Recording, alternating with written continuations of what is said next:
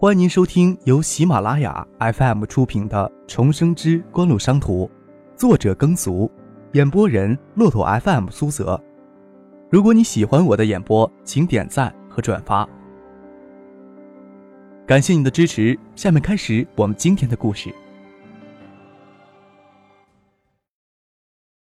第六十一集。喂，想什么呢？许思招手摇了摇。张可瞥眼看见吴尊与两个小青年进来，有一个是调戏陈飞荣的青年之一。他看到张克坐里面，脸色变了变；另一个青年只看到许思，忍不住吹起口哨来。吴尊反手扇了那青年一巴掌，没看见他委屈的模样，恭恭敬敬的走到张克面前：“克少，你有空到这地方来吃东西？”“嗯。”张克可不想对着别人拿大舌头说话。挥了挥手，让吴尊走远一些。看着吴尊跟两个小混混走了出去，许思问张克：“你什么时候跟他们认识的？”“哦，这家伙是吴天宝的儿子，还有上一回欺负陈飞荣的小混混。”张克含糊不清的又将昨天晚上大闹盛世酒吧的事情告诉许思。张克脸上的痕迹不明显，许思这才看出来，拿手指在他鬓角揉了揉，关心的嘱咐他。你以后少跟人动手，万一吃亏了怎么办？哦，嗯，张克点头答应，将碗里的豆腐脑吃尽，又吃了一碗，最后还想买一份打包，为明天的早饭做准备。等到明天还怎么吃？明天早上我给你送过去。张克美滋滋的先送许思回家，然后才回到富贵园小区，舌头有些痛，想着唐静娇羞的模样，心里美滋滋的，窝在被子里看书。一直到两点钟，才抵御不住汹涌而来的睡意，才昏沉睡去。一觉醒来，就看见许思纤纤动人的背影。才醒过来，许思转过身来，背后桌上放着一只保温杯。啊，你过来多久了？张克抬头看了看窗外，清光蒙蒙的，时间还早。有二十多分钟，你睡得真熟。你要么再睡一会儿，豆腐脑放保温瓶里。我还要赶着去公司呢。张克挣扎了一下，又跌回被窝里。许思咯咯一笑，拿着坤包就出去了。张克钻进被窝里继续睡觉，眯上眼睛没多一会儿，就听见有敲门声。张克赖在床上没理睬。许思他有钥匙。张克打了个激灵，嗖的坐了起来。唐静这么早赶过来做什么？可不能让他跟许思碰上呀。张克光着脚踩着地板跑过去给唐静开门。见他的小脸围在洋红色的围巾里，只露出迷人的眼睛。这时候也不是关心他眼睛美不美的时候，他手里也捧着个保温杯。张克暗骂自己一声：开门之前怎么就不把许思的保温杯藏起来？恨不得抽自己两嘴巴。唐静进屋，一眼就看见桌上的橘黄色保温杯，愣愣的看着张克。那个人刚才来是给你送这个的。啊！张克大着舌头应了一声。又吐出舌头给唐静看。昨天跟婉晴姐通电话都大着舌头，婉晴姐问我怎么了，我只能说吃东西咬了舌头，还能说摸错了东西给咬了舌头。你要死啊！胡说八道！唐静的声音娇软，解开围巾，脸红扑扑的。张可见唐静粉脸酡红，继续胡扯：“我现在的样子只能喝牛奶、豆浆，还有豆腐脑。婉晴姐就让人给我送豆腐脑来，你给我带来什么？”张可心想，他一定在想婉清为什么会找许思进公司。拿过唐静手里的保温杯，打开一看，里面装着豆浆。你怎么知道我想喝豆浆？张克心里说：“我更喜欢吃豆腐脑。”你先穿衣服，别着凉了。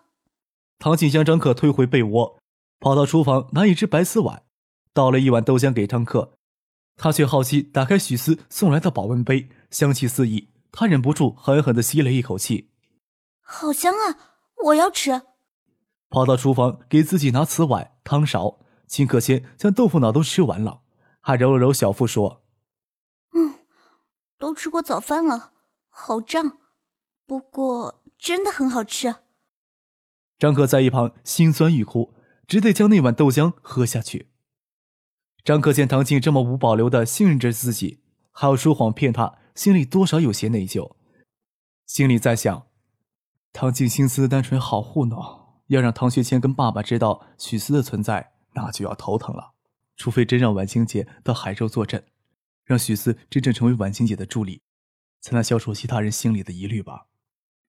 或许让许思去省城也可以，可是张克晓得自己舍不得。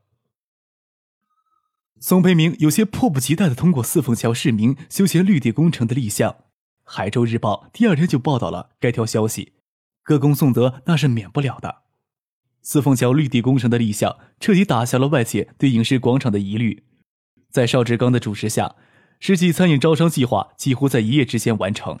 除了影视广场项目自身的吸引力之外，也从侧面反映了邵志刚在海州餐饮业中的影响力。餐饮广场项目一期就募集资金七百万，六百万作为知会给造纸厂的租金，全部调出来投入休闲绿地与劳场的改建工程之中。世纪餐饮所属的一百万将用作于购买原乡娱乐场百分之七十的股权。邵志刚建议世纪餐饮对原乡娱乐场的控股权直接依比例转到锦湖公司与他个人名下。张可当然知道邵志刚的用意，依照比例，锦湖公司控股百分之四十二。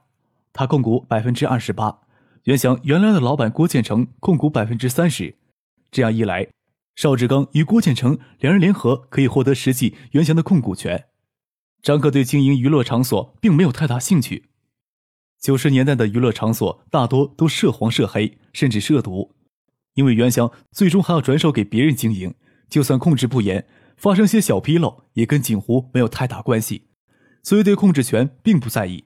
再说邵志刚这时候也不是那种头脑不清醒的人，就算有不好的趋势出现，再将手里的控股权转出去就是，不愁没人对这一块感兴趣。到十二月底，锦湖旗下所有的项目都进行运行状态，蒋威、刘明辉却在这时候分别派到安徽、深圳去考察影碟机的生产技术与市场。整个十二月，谢万清很少关注海州这边。谢万清将海域另一半的渠道资源与异性债务都整合进海泰，海域算是彻底的摆脱包袱。差不多到十二月底，海域公司那边才完全调整过来。海域公司现在是轻装上阵，主要资产就是海泰贸易的百分之二十股权，省城锦华大厦一层楼物业以及不多的资金。公司目前的业务也比较少，也没有多少职员。拿谢万清的话说，海州现在比锦湖更接近皮包公司。处理完海域公司的事情，谢万清才有精力关注海州这边。赶着周五抵达海州，星光造纸厂经锦湖承包之后，焕发出迥然不同的生机。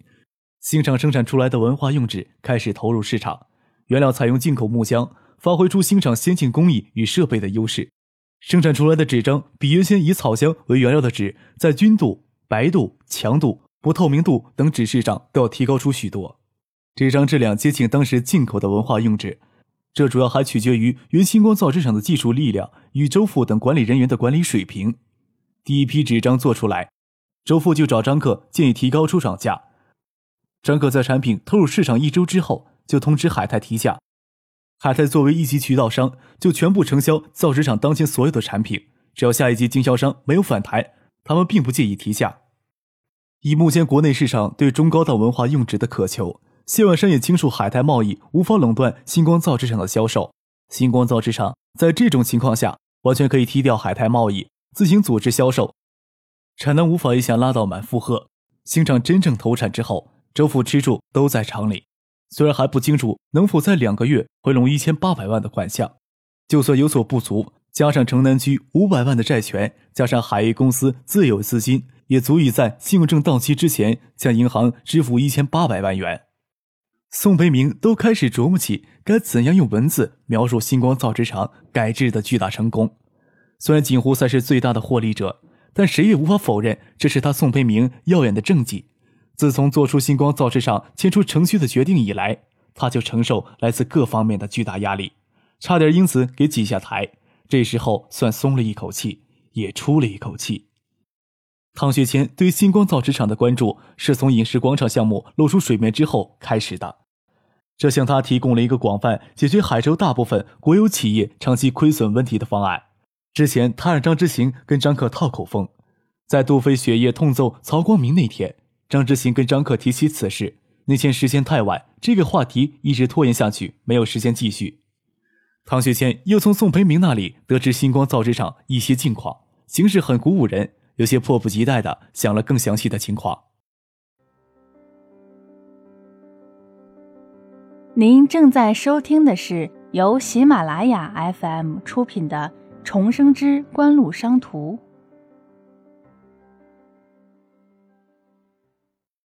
谢婉晴这次来海州，便通过张之行再次在西城饭店宴请谢婉晴，还让宋培明作陪。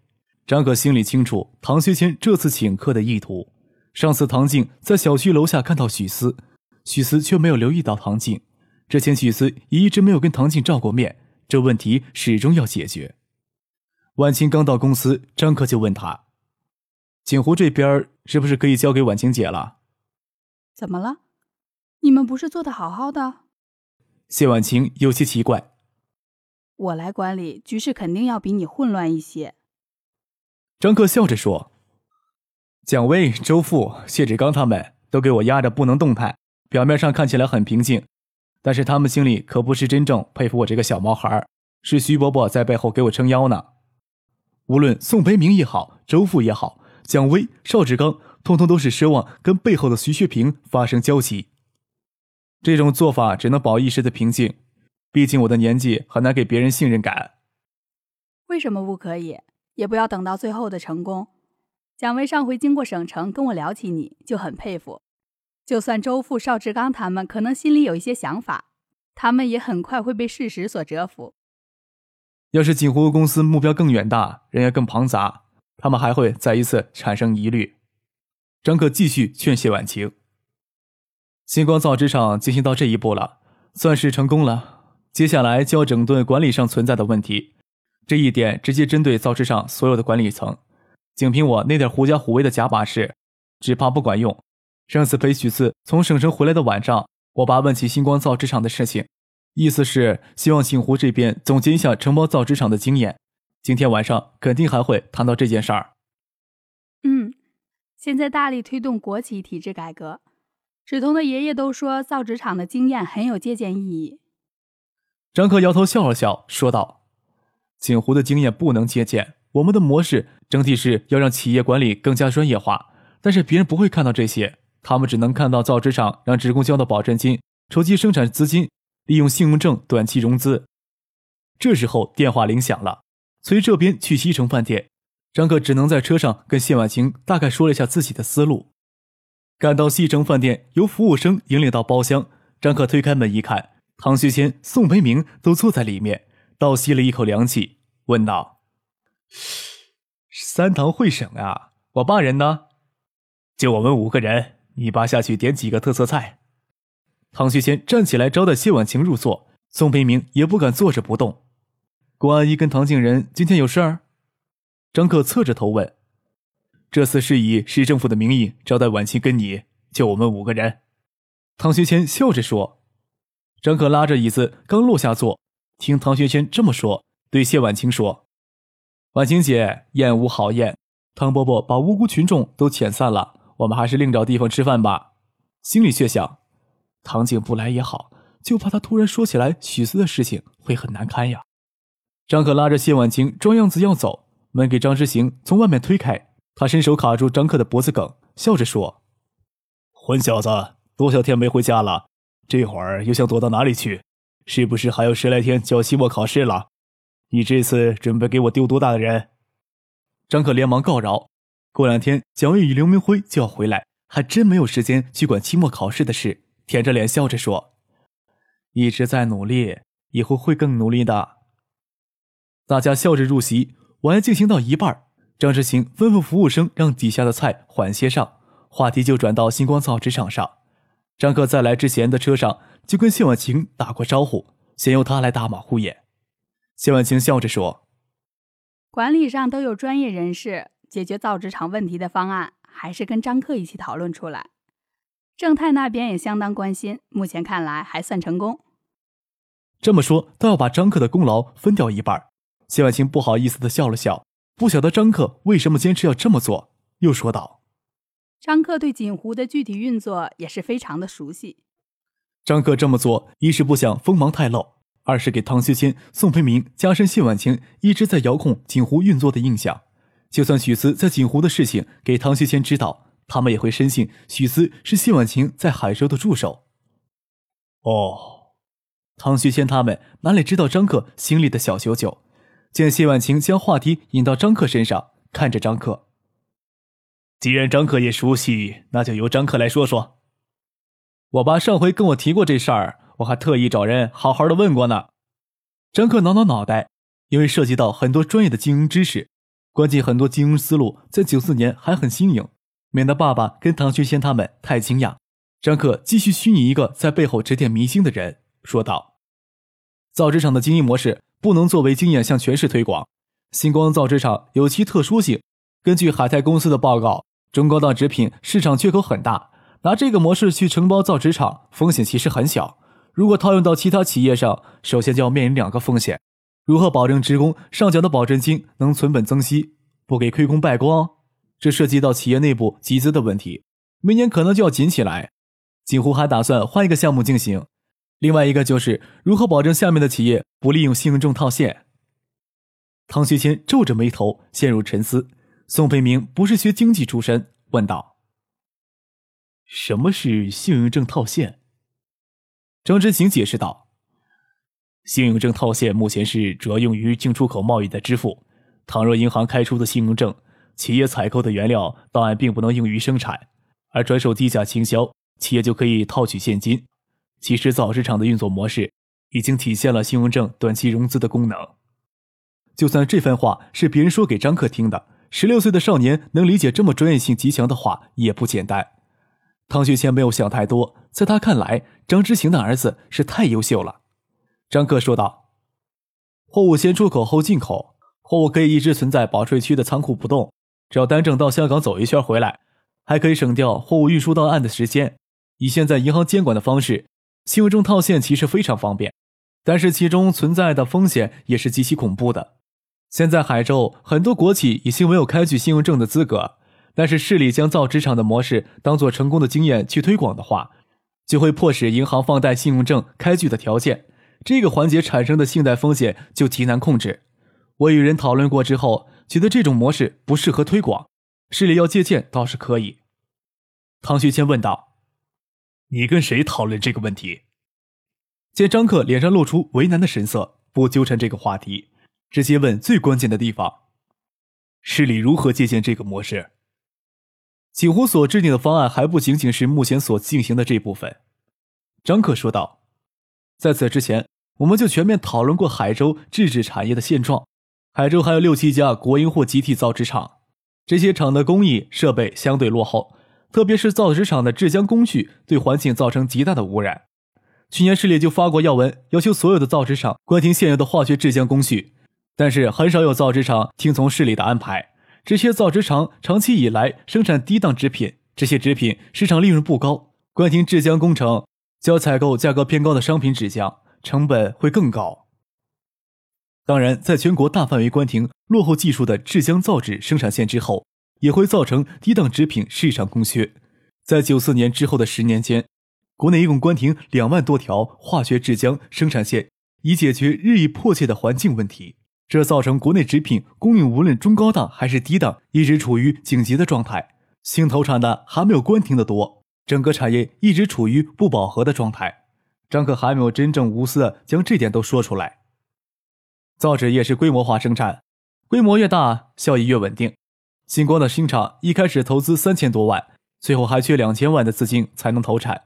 海州市的其他六七家造纸厂有多少有实力像星光造纸厂这样进行改造呀？宋飞明绷着脸，星光造纸厂技术建造新厂只是市里先推出来的试点，仅星光造纸厂一家就生出这么多是非，谁还敢大刀阔斧的进行大规模的技改？如果不进行技改的话，原先落后的制浆工序给环境造成的压力又太大了。宋培明没有说，他差不多能猜出张克接下来要说什么。张克继续说道：“只要锦湖在星光造纸厂进行的试验获得成功。”就可以大范围的承包海州其他的造纸厂，响应市里的要求，关停承包厂的制浆工序，利用大规模原料纸浆采购的优势，降低采购成本。原料纸浆采用优质商品纸浆之后，纸张的质量会有所提高，加强质量管理更加明显。之后再利用统一的销售渠道，降低销售成本。只要做到这三点，加上市里对关停制浆工序后的补偿政策，绝大多数的造纸厂都能恢复盈利，然后有选择的进行技改，最终都会放弃落后的纸张工艺。即使有一些造纸厂不能成功，锦湖也有能力将风险化解掉。毕竟都是造纸厂，就算有一部分造纸厂破产清算，也能很方便的解决最让人头疼的人员下岗问题。这才是我们讨论出来最终的锦湖模式。大家听张克将锦湖最终的方案吐露出来，都相当的诧异。谢万清都没有听张克提起这些计划，这可不是星光造纸厂一家，而是将目光放到海州市整个造纸业上。当然，会因为地域分散的限制，只挑选重点的造纸厂进行整合。由于采取承包经营加约定收购的形式，锦湖一开始并不需要拿出太多的资源，只要掌握好原料纸浆的采购与产品销售两个环节即可，却能撬动整个海州市的造纸厂。锦湖的目标很远大呀！唐学谦只当张克仅仅参与了这个方案的制定，这个方案真能实现的话，就能迅速解决全市造纸行业的污染问题。当即对谢婉清表态。只要星光造纸厂这边取得成功，锦湖有意实施这个计划，市里会大力支持。谢婉清还没有时间细想这个问题，要逐步实现这个方案，就能在短短几年的时间里组成一座大型的造纸集团。但是整个方案复杂程度，绝不是张克嘴里说的这般轻松。见唐学谦颇为受这个计划的鼓舞，笑着说：“锦湖当然会努力去做。”这时候觉得张克年纪这么少。真是可惜了，不然就可以大施拳脚了。张克说的方案还是锦湖内部的事情，唐学谦倒没有忘记今天的目的，说道：“你说市里可以借鉴锦湖的模式，怎么借鉴？”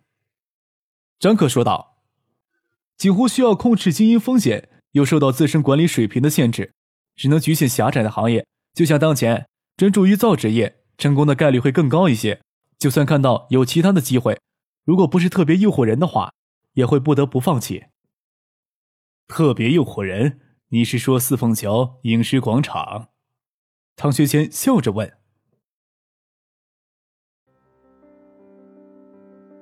听众朋友，您刚刚收听到的是由喜马拉雅 FM 出品的《重生之官路商途》，作者耕俗，演播人骆驼 FM 苏泽。更多精彩有声书。尽在喜马拉雅 FM。